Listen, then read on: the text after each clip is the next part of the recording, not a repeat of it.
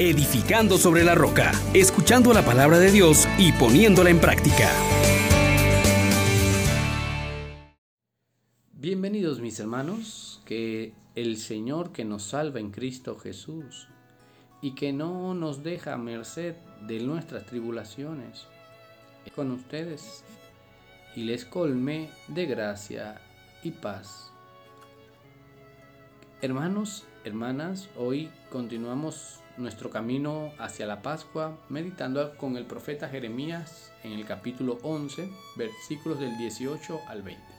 Pero antes digamos, oh gran poder de Dios, enciéndenos en tu fuego, oh Espíritu, que vienes de lo alto, llénanos de Dios, oh Espíritu, óleo santo, úngenos en el amor. El Señor me instruyó y comprendí, me explicó lo que hacía. Yo como cordero manso llevado al matadero, no sabía los planes homicidas que contra mí planeaban. Talemos el árbol en su lozanía, arranquémoslo de la tierra vital, que su nombre no se pronuncie más, pero tú, Señor de los ejércitos, juzga rectamente, prueba las entrañas y el corazón veré mi venganza contra ellos, porque a ti he encomendado mi causa. Palabra de Dios. Te alabamos, Señor. Hermanos, hermanas, este texto hoy nos pone en contacto con una situación muy interesante. Jeremías conoce que le quieren matar, que le quieren sacar de la tierra de los vivos, y se abandona confiadamente en Dios. Nosotros también debemos estar atentos que nuestra vida está desarrollada en medio de tribulaciones y que seguir a Cristo, servirle a Él, pues genera, como ya se decía el día de ayer, incomodidad.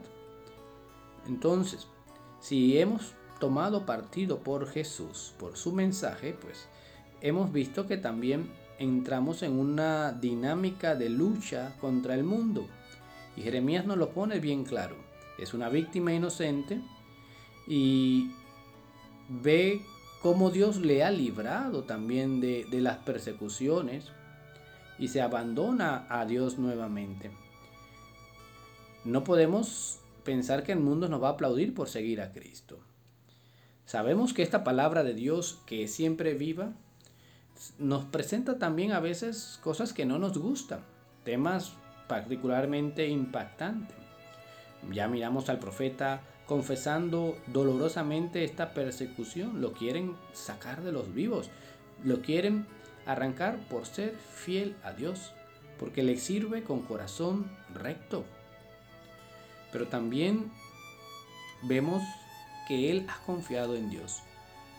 No entiende su actuar, no, no lo ve cara a cara, pero sabe que Dios no lo defrauda.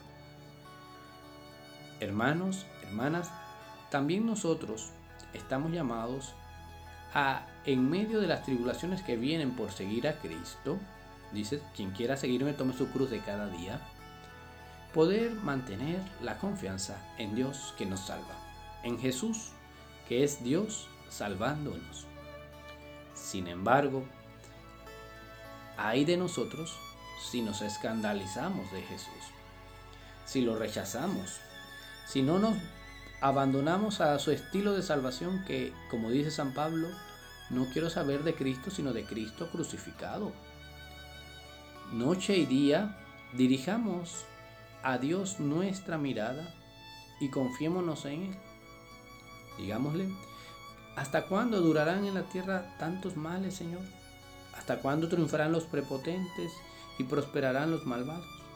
¿Hasta cuándo calumniarán al inocente sin que lo defiendas? ¿Perecerá el justo sin que lo socorras? No, tú eres un Dios fiel. Tú nos abres los ojos y podemos reconocer que tú le das sentido a todo que no hay excusa para rechazarte.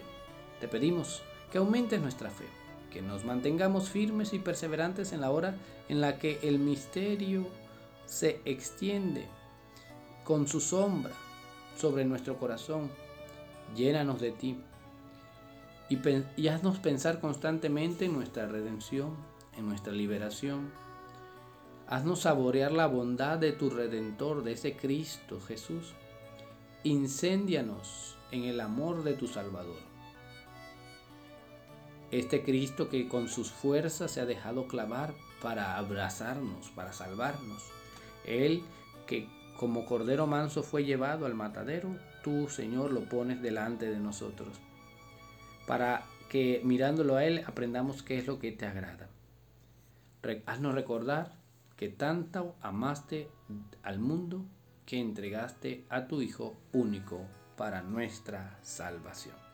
Bendiciones. Les exhortamos, hermanos, por la misericordia de Dios, que pongan por obra la palabra y no se contenten solo con oírla